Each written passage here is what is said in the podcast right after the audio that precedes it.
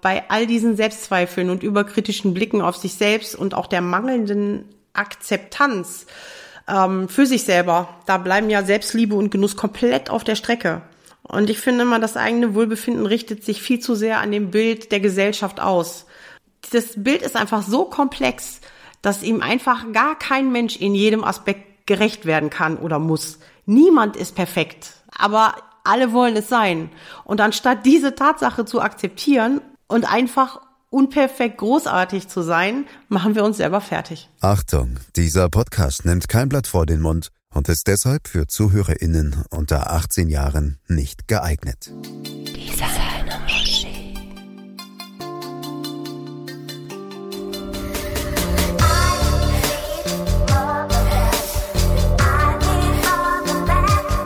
Tinka, ich habe eine neue Tasche von Vuitton. Mimi, deine Handtasche ist von Vuitton? Okay, meine Muschi ist von Prada.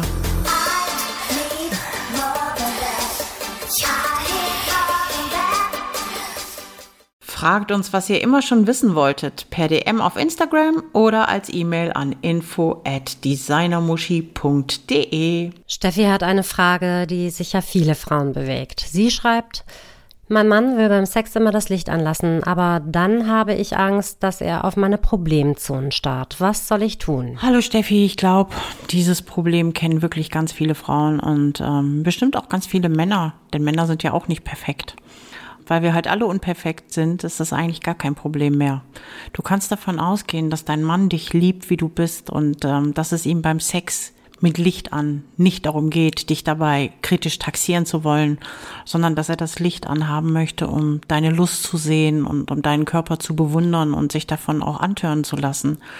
Ja, wenn er dich nämlich nicht attraktiv fände, dann wäre er sehr begeistert davon, dass das Licht aus ist und er das Elend nicht mit anschauen muss. Geh also davon aus, dass er dich wirklich begehrt und dass er das auch sehen möchte, was er da erlebt. Sieh das als Kompliment und ganz ehrlich, ein Kerl, der mit einer Latte vor dir steht, den juckt deine Zellulite nicht mehr oder keine Ahnung, deine Schwangerschaftsstreifen oder dein Bäuchlein oder dein zu kleiner oder zu großer Busen in deiner Wahrnehmung zu. Meistens finden Männer die Frauen geil, wie sie sind und haben da auch ganz andere Kriterien als Frauen. Von daher kann ich dir nur raten, lass das Licht an. Es muss ja nicht die Neonröhre sein. Fangt mit Kerzenlicht an oder baut euch einen Dimmer ein. Macht es wirklich gemütlich mit Lichterketten. Geh mit sanftem, weichen Licht ran. Lass ihn immer mehr sehen. Wie gesagt, es muss ja wirklich nicht die, die Flutlichtbeleuchtung aus dem Stadion sein. Aber lass ihn was sehen. Das wird ihn unwahrscheinlich geil machen. Vor allen Dingen, wenn er weiß, dass das für dich ein besonderes Maß an Vertrauen bedeutet, dass du dich ihm so offenbarst das kann euch eigentlich nur bereichern und versuch wirklich diese Hemmungen abzulegen. Dein Mann liebt dich und deinen Körper und das sollte für dich Anlass genug sein, das vielleicht auch zu tun. Vielleicht betrachtest du dich dann auch selber mit anderen Augen, vielleicht mal durch seine. Ich wünsche dir viel Glück und viel Spaß dabei. Steffi, lass dir von einer Frau, deren Gewicht sich laut BMI-Rechner der französischen Vogue im Bereich der Adipositas bewegt, Folgendes gesagt sein. Wenn er gerade mit dir Sex möchte, kannst du davon ausgehen, dass er vermutlich gerade verdammt scharf auf dich ist. Und er wird sich vermutlich eher auf deine zwei Glückszonen konzentrieren, nämlich deine Brüste. Hast du auf Instagram gesehen, was ich dir geschickt habe? Das Foto von Romeo Beckham, dem Spross von Victoria Beckham. Der sieht seiner Mama sowas von aus dem Gesicht geschnitten ähnlich. Ich habe mich echt hingelegt. Ja, voll krass. Ich habe mich auch kurz erschreckt, aber Kinder können ihre Eltern seltenst äh, verleugnen. Und ich finde Victoria so super. War ja damals mein Lieblings-Spice Girl. Uh, die Spice Girls. Wer kannte sie nicht? Ja. If you wanna be my lover. Oh Gott, da habe ich beim Karaoke Silvester so abgelust zu dem Track. Oh Gott, das war echt peinlich. Das werde ich nie wieder singen. Äh, aber Victoria Beckham ähm, war für mich immer äh, so ein bisschen affektiert und mehr so auch ein, ein Kleiderständer, oder? Liege ich da falsch? Äh, ja, Kleiderständer, ich weiß, worauf du abzielst, aber du tust ja schon ein bisschen Unrecht. Ähm, die Geschichte von Victoria Beckham ist keine von der üblichen Sorte, armes Mädchen wird über Nacht reich und berühmt. Als geborene Adams wurde sie 1974 nämlich in ein reiches Elternhaus geboren. Ihr Papa Tony fuhr sie immer schön im Rolls-Royce zur Schule. Ja, Victoria wusste übrigens sehr früh, dass sie ein Star werden will. Weil Tanzen für einen Star nie verkehrt ist, hat sie auch eine Gesangsausbildung gemacht. Und als irgendwann mal fünf Mädchen für eine Band gesucht wurden, bewarb sie sich. Die Spice Girls waren geboren. Daran kann ich mich noch erinnern. Wer erinnert sich nicht? Wir haben es alle gesungen und darauf getanzt. Als der Erfolg irgendwann abebbte und jedes Girl eigene Wege ging, war Victoria längst mit David Beckham verheiratet. Fun Fact übrigens, äh, zu Beckhams Vorfahren gehörte der Revolutionär Karl Heinrich Fender, der eng mit Karl Marx und Friedrich Engels war. Eine Revoluzzer-Familie. Absolut. Wahnsinn. Erklärt auch vielleicht die vielen Tattoos. Kann gut sein. Naja, aber irgendwann wurde Victoria das Eheleben und die Mutterschaft offensichtlich langweilig denn sie begannen dann eine eigene Jeans-Kollektion und weitere Kollektionen für Rock and Republic unter dem Titel VB Rocks zu entwerfen. Die Stücke waren echt hochpreisig. Sie starteten bei 400 Dollar und die Älteren unter uns werden sich noch an dieses Logo erinnern eine Krone mit den Initialen DVB auf der Gesäßtasche, die hinten richtig schön drauf prangte. Ich hänge noch bei den 400 Dollar fest. Für eine scheiß Jeans? Für eine Krone auf dem Arsch. Oh mein Gott, dafür kriegst du ein Tattoo von der Krone auf den Arsch. Aber das Tattoo, das bleibt doch für immer und das sieht dann irgendwann aus wie, mh, hm, weiß ich nicht. Okay, dann, dann die Jeans. Okay, Sie nahmen dann tatsächlich irgendwann auch weiterhin an Fahrt auf, eigentlich im wahrsten Sinne des Wortes, denn irgendwann wollte Land Rover, dass sie das Innendesign entwirft. Und zwar, um seinen neuen Range Rover auch für weibliche Kunden attraktiver zu machen. Und jetzt schau dir an, wohin es geführt hat. Weltweit fährt Mutti nun jeden Morgen ihre Blagen die 180 Meter mit dem SUV zum Kindergarten. Willst du jetzt behaupten, Victoria Beckham Victoria Queen Zero ist verantwortlich für den SUV-Hype auf der Welt. Victoria die Nullte sorgte dafür, dass jede Mutti ihr Kind jetzt die drei Meter fährt. Ja, ich wage es zu behaupten. Ich hoffe sehr, dass Greta Thunberg niemals unseren Podcast hört, sonst hat sie jetzt einen Verantwortlichen. Tut mir ja auch leid. Scheiße. Victoria. Aber abgesehen vom Autofahren konzentrierte sich Victoria dann auch weiterhin auf die Mode und das Design eigener Linien. Auf ernsthaften Erfolgskurs ging sie wenige Jahre später, als ihre Website mit neuem Online-Shop gelauncht und die neue Kleiderstrecke Icon auf den Markt gebracht wurde. Schlagzeilen machte allerdings immer wieder ihr Look und der ihrer Models. Besorgniserregend dünn machte sie Size Zero salonfähig und löste damit einen Magertrend aus. Ja, daran kann ich mich noch erinnern, dass die Mädels gar nichts mehr gegessen haben, weil sie alle in solche Klamotten passen wollten wie Victoria Beckham. Ja, das kannte man bereits einige Jahre vorher. Ähm, insofern war es nicht wirklich was Neues. Sie selbst trägt übrigens Größe 32 oder eben Size Zero, die der Kinderkonfektionsgröße 176 entspricht. Wahnsinn. Mhm. Und trotz oder gerade wegen dieser kritischen Stimmen unterstützt Frau Beckham auch die Initiative Health is Beauty. Diese wurde von der CFDA, der Vereinigung amerikanischer Designer, ins Leben gerufen und fordert alle Designer und Castingchefs auf, in Zukunft auf die Arbeit mit Minderjährigen und zu mageren Models zu verzichten. Sie ermutigen alle Designer, mit Models in gesünderen Größen zu arbeiten. So posch. Und ich glaube, die Designer hören drauf. Okay, das ist echt mal eine wichtige Initiative, auf jeden Fall. Aber von Ficky ist das irgendwie, finde ich, das hört sich an wie ähm, Wasser predigen und Wein trinken. Kommt mir bei ihr so ein bisschen so vor. Ich finde ihre Mode wunderschön, aber auch für mich wiederum total untragbar.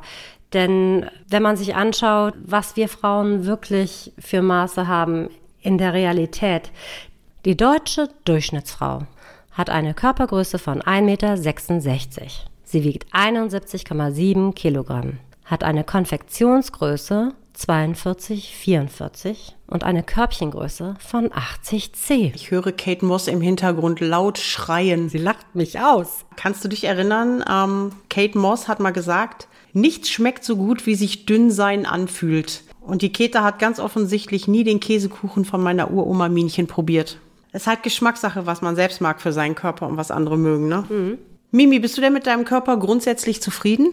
Ähm, klar hätte ich an dieser einen Stelle äh, gerne weniger oder mehr, aber im Großen und Ganzen ja. Aber wenn ich mich so zurückerinnere an meiner Teenagerzeit, ich habe letztens mal so in alten Tagebüchern geblättert. Ich habe damals um die 53 Kilo gewogen, war knapp 1,70 groß und ich fand mich damals wirklich echt fett. Das ist echt krass. Mhm. Was hättest du denn gerne anders bei dir? Also gibt es irgendwelche Sachen, wo du sagst, da möchte ich wirklich nicht mit leben, das kann ich ändern? Oder hast du dich komplett mit deinem Körper arrangiert? Ich meine, du siehst ja prima aus, aber jeder, wie du eben schon angedeutet hast, hat wirklich jeder irgendetwas, was er äh, bei sich als Defizit empfindet. Ja, es gibt tatsächlich etwas, was ich nicht so schön finde, und zwar sind das meine Füße. Das haben Victoria und ich übrigens gemeinsam. Ich habe einen Hallux an meinem rechten Fuß. Du hast einen Hallux. Also für die Leute, die das nicht wissen, das ist eine, äh, das, der Knochen ist ein bisschen nach außen durch das Tragen von ja, High Heels. Ja, der große Zeh zeigt stärker in die Richtung der benachbarten Zehen und dabei wölbt sich der Ballen immer weiter vor.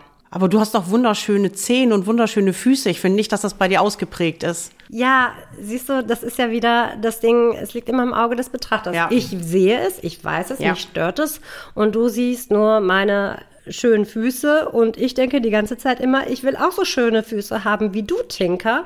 Ähm, du als Fußfetischmodel mit deinem eigenen Insta-Account, du bist quasi mein Idol. Ich finde deine Füße genauso schön wie meine und ich bin dir, ich bin mir absolut sicher, dass die Fußfetischisten das genauso sehen würden.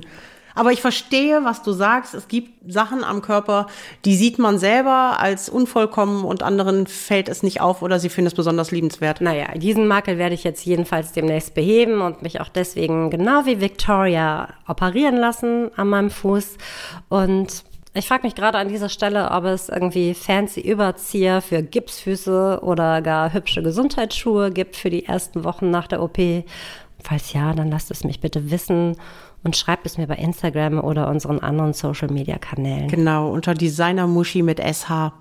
Du hast mich aber auch gefragt, ob ich etwas schön an mir finde. Richtig. Meine Hände. Ich finde ganz viel schön an dir. Ach, du bist so süß. Was möchtest du trinken? chin chin. Nein, ich finde, du kannst sehr zufrieden sein. Aber, wie gesagt, Selbstwahrnehmung. Das Thema Füße behandeln wir übrigens mal in einer äh, gesonderten Folge. Ja, das können wir gerne machen. Ähm, aber wie stehst du denn zu deinem Körper, Tinker? Uh, ja, gut. Also, als Gott mich gemacht hat, da wollte er früh Feierabend haben, glaube ich. er hat bei mir so alles zusammengeworfen, was noch da war. So.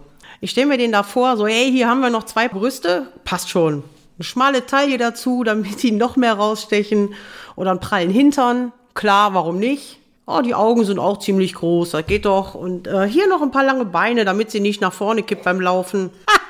ja, so muss das gewesen sein. Und danach hat er sich das Ergebnis angeguckt, hat äh, dreckig gekichert und einen ganzen Tageskanister Libido drüber gekippt. Und äh, ich glaube, seine letzten Worte waren dann Feierabend, ihr Ficker, ich bin jetzt geholfen.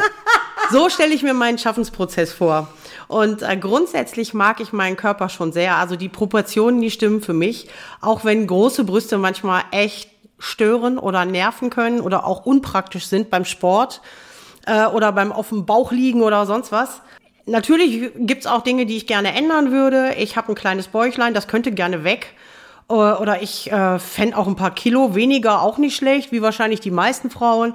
Wobei, äh, kleines Bäuchlein, spannenderweise finden sehr viele Männer es ziemlich süß, wenn Frauen eins haben. Das ist natürlich gar keine schlechte Sache, wenn man sich das mal äh, gegenwärtig macht.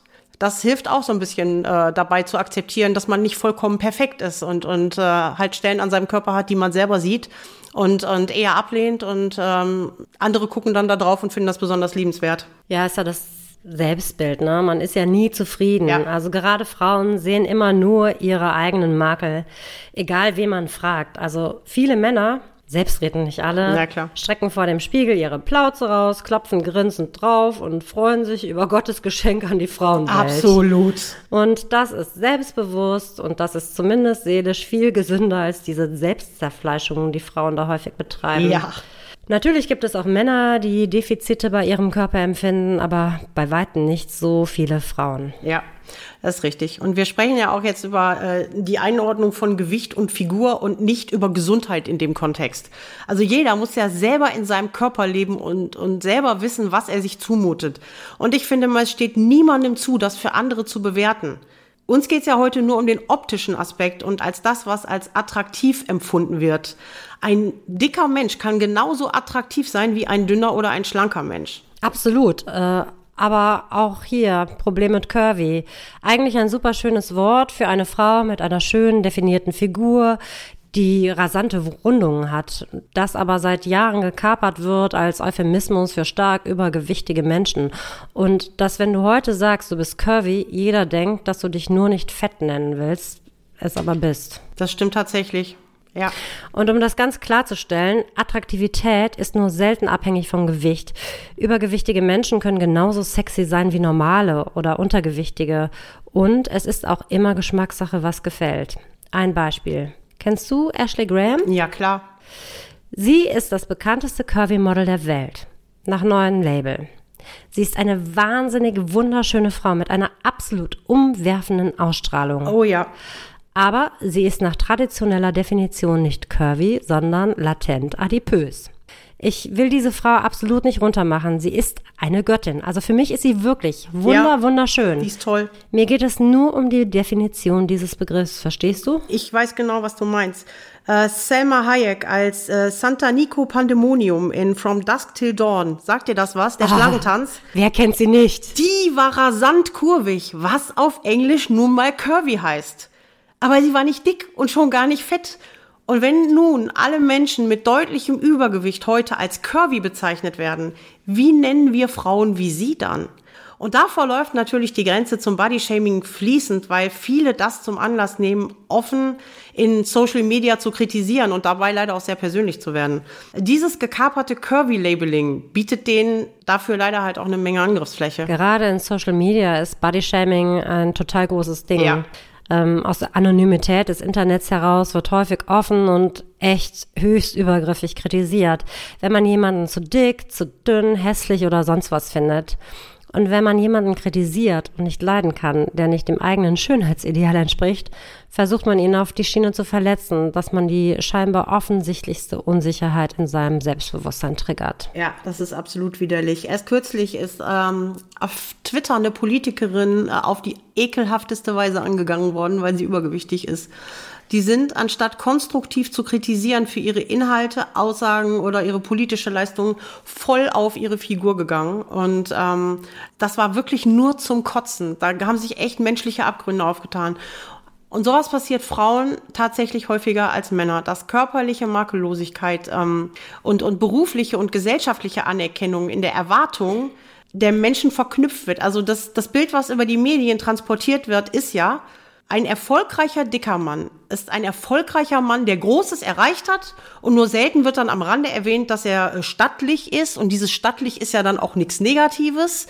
Ne? Dann wird dann da zum Beispiel erzählt, dass der Rainer Kallmund 500 äh, Kilo abgenommen hat und das finden dann alle toll, aber der ist vorher nicht groß dafür geschämt worden, dass er so extrem dick gewesen ist. Und er ist ja nur ein Beispiel. Es gibt ja wahnsinnig viele dicke Politiker, für die das nicht wirklich wichtig ist in der Außendarstellung. Ne? Das, ist, das sind dann Politiker, mit denen wird irgendwas verbunden, aber nur selten wird halt erwähnt, was die für eine Figur haben. Und das ist bei Frauen anders.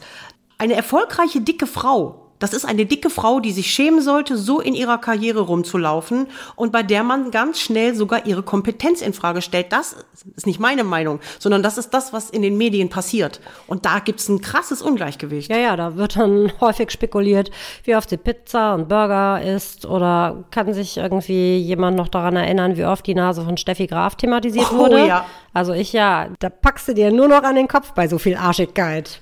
Das ist allerdings richtig, ja. Beginnt schon ganz, ganz früh und weit vor Social Media. Ich kenne ein super ähm, wunderschönes siebenjähriges Mädchen. Die sieht aus wie eine Puppe, die hat ein ganz bezauberndes Lächeln, hat traumhaft schöne Augen und ist wahnsinnig liebenswert. Ähm, sie ist ein bisschen runder als die meist sehr dünnen Mädchen in ihrer Grundschule und ähm, sie ist nicht dick, aber sie hat Babyspeck. Und sie wird so krass gemein dafür gemobbt und darauf reduziert, dass sie nicht dünn ist, mit sieben Jahren von Kindern in ihrem Alter, dass ihre Kinderseele jetzt echt schon Schaden genommen hat. Ne? Und jedes Mal, wenn sie verletzt wird, dann ähm, stopft sie inzwischen Essen in sich rein, einfach um dieses Bild von sich selbst zu bestätigen. Ich gehe davon aus, dass sie nie ein gesundes Verhältnis zu ihrem Körper entwickeln wird und, und auch lange oder lebenslange Essstörungen haben wird. Und das mitzukriegen, auch am Rande, ist unglaublich schwierig, weil man ihr nicht helfen kann. Ähm, das habe ich ja schon häufiger festgestellt. Schönheit zieht immer Aufmerksamkeit auf sich. auch negative. Ja. Ja, diese verzerrte Selbstwahrnehmung, also wenn ich so zurückdenke an meine Jugend, ähm, das war auch nicht gesund, was ich oder was auch meine Freundinnen in der Klasse betrieben haben. Also das war schon im Nachhinein betrachtet ein Verbrechen an unserem Körper. Ja. Und es ist auch ein Verbrechen, wenn andere Kindern nicht voll bewusst ist, was sie da anrichten. Leute, wenn ihr sowas mitbekommt, sprecht unbedingt mit euren Kindern über Mobbing und Bodyshaming und was es auslösen kann. Auf jeden Fall. Und auch mal eine Message an all die ganzen Hater und Mobber da draußen. Euer Verhalten ist absolut widerlich. Ihr zerstört und ihr verletzt zutiefst. Es geht euch auch einfach echt einen Scheiß an, wie andere Menschen sind. Ihr seid einfach gelangweilte Arschlöcher, die es offenbar nötig haben, andere schlecht zu machen und sich selbst aufzuwerten. Wer sowas tut, will damit meist eigene Defizite in anderen Bereichen kompensieren und oft ist auch Neid ein Antrieb. Ja, also denkt beim nächsten Mal nach und lasst es einfach. Werdet bessere Menschen und haltet die Klappe. Es gibt neben dem Gewicht vieles, wofür man sich selbst schämen kann oder geschämt werden könnte und wofür man Komplexe entwickeln kann. Brüste, ne? Super Thema. Sind sie zu klein? Sind sie zu groß? Auch dem widmen wir uns mal in einer eigenen Folge. Ja, oder die Körpergröße. Wenn du mal beim Online-Dating alleine guckst, ähm, wie oft Frauen in ihren Profilen drinstehen haben, nur Männer über 1,80 oder nur Männer über 1,85 das ist schon echt auch krass, ne, Leute? Man macht sich nicht selbst und die eigene Körpergröße ist nun mal das allerletzte, was man beeinflussen kann. Ja, Behaarung ist ja auch so ein Ding. Äh, egal, ob du Damenbart hast oder Haarausfall oder sonstige Körperbehaarung. Äh, auch da gibt das Bild in der Gesellschaft ja gerne mal vor, wie es zu sein hat. Ja, das Bild in der Gesellschaft. Äh, Thema Geschlechtsteile. Das ähm, Thema äh, Dickshaming. Ja, also das Beschimpfen von, von Schwänzen, das hatten wir ja äh, schon in unserer Folge Netzhautpeitschen, äh, was ungefragt verschickte Dickpics und Ed Hardy gemeinsam haben packen wir euch in die Show Notes. Das ist für mich auch ein ganz, ganz wichtiges Thema, wenn es um Body Shaming geht, als einfach alle äh, Schwänze erstmal schlecht gemacht werden und als eklig bezeichnet werden und nicht nur von demjenigen, der ihn ungefragt verschickt, sondern generell, dass einfach der Penis so ein schlechtes optisches Bild in der Gesellschaft hat, ähm, oder so einen schlechten optischen Ruf in der Gesellschaft hat und Frauen den Männern einfach ein schlechtes Gefühl vermitteln. Und ähm, jetzt mal so ganz am Rande die Info. Männer, wenn euer Schwanz gebogen ist, ist das sogar eher ein Feature. Ihr kommt an Punkte, wo eure makellosen Schwanzkollegen gar nicht drankommen. Äh, Muschis ebenfalls. Fotos und Pornos suggerieren heute, wie eine schöne Vagina auszusehen hat. Das ist alles fein, unterputzt, das Arschloch ist auch hellrosa. Allerdings haben viele Frauen ungleiche oder längere Schamlippen oder eine auffallend große Klitoris und fühlen sich deswegen nicht attraktiv im Schritt. Viele nehmen sogar Schönheitsoperationen in Kauf, um diesem Pornostandard zu entsprechen und die perfekte Designer-Muschi zu bekommen. Uh, Designer-Muschi, genau. Dann haben wir ähm, auch das Thema, was ich wichtig finde, Geruch oder Geschmack. Ja, also es ist vollkommen legitim, wenn eine Frau sagt, ich mag den Geschmack von Sperma nicht. Ich möchte den nicht im Mund haben oder ich möchte ihn ausspucken und nicht schlucken. Das ist völlig in Ordnung. Aber dieses lautstarke Gewese, bäh, ist das eklig, das schlucke ich doch nicht. Das finde ich immer echt übel für die Männer. Jetzt mal ernsthaft, stell dir vor, Männer würden sich lautstark darüber auslassen, wie eklig der weibliche Geilsaft beim Lecken ist. Kannst du dir vorstellen, wie die Frauen Amok laufen würden? Bodyshaming, sowas kann man doch nicht sagen, aber sie selber brüllen, natürlich nicht alle, aber viele, bei jeder Gelegenheit, wie widerlich ekelhaft Sperma ist. Das regt mich schon seit Jahren auf. Wobei es aber auch tatsächlich viele Frauen gibt, die sich für den eigenen Geruch schämen und äh, sich deswegen oral auch nicht verwöhnen lassen möchten. Aber das hat vermutlich eher die Ursache in einer ähm, nicht besonders aufgeschlossenen Erziehung, in der es viel Bäh und viel Fui gab ähm, und wo der eigene Körper einfach nicht als was ganz Natürliches oder Großartiges vermittelt wurde. Naja, man kann sich ja auch ein bisschen Parfum in die Klitoris spritzen, oder? Was?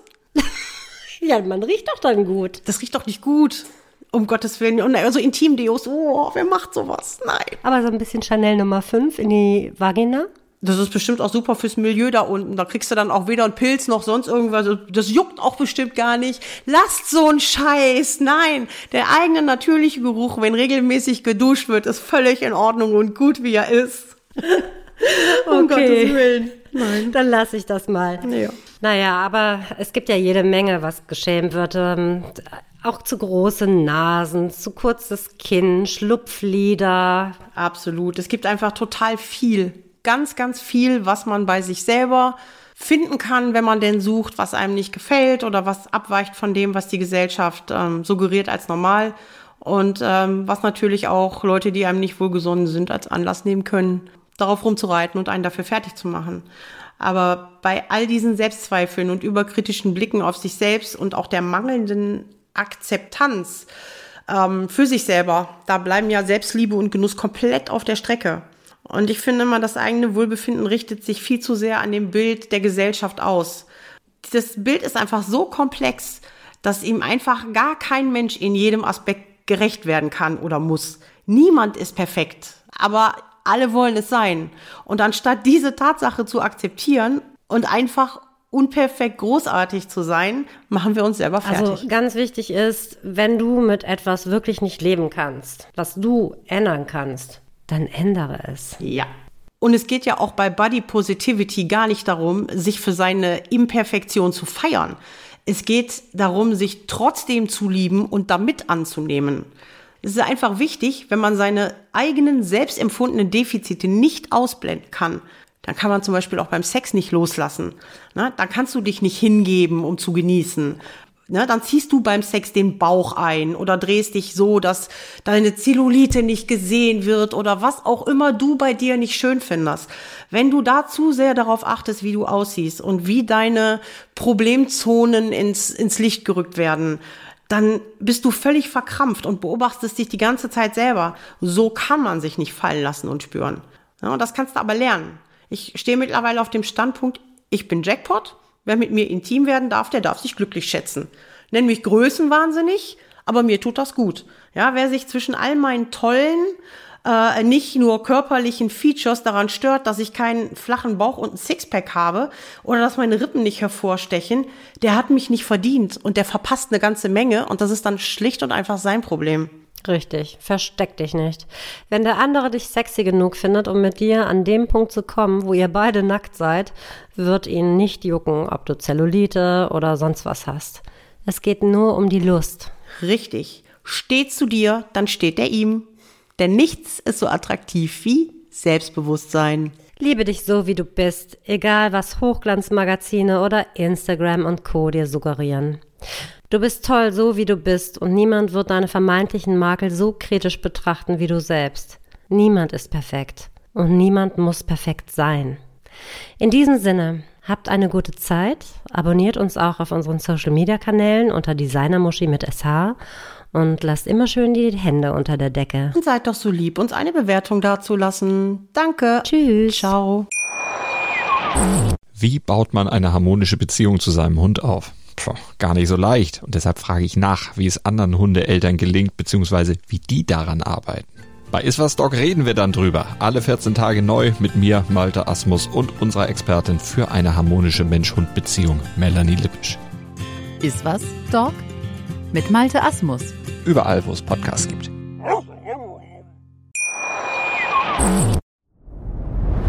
Dir hat dieser Podcast gefallen? Dann klicke jetzt auf Abonnieren und empfehle ihn weiter. Bleib immer auf dem Laufenden und folge uns bei Twitter, Instagram und Facebook. Mehr Podcasts findest du auf meinpodcast.de.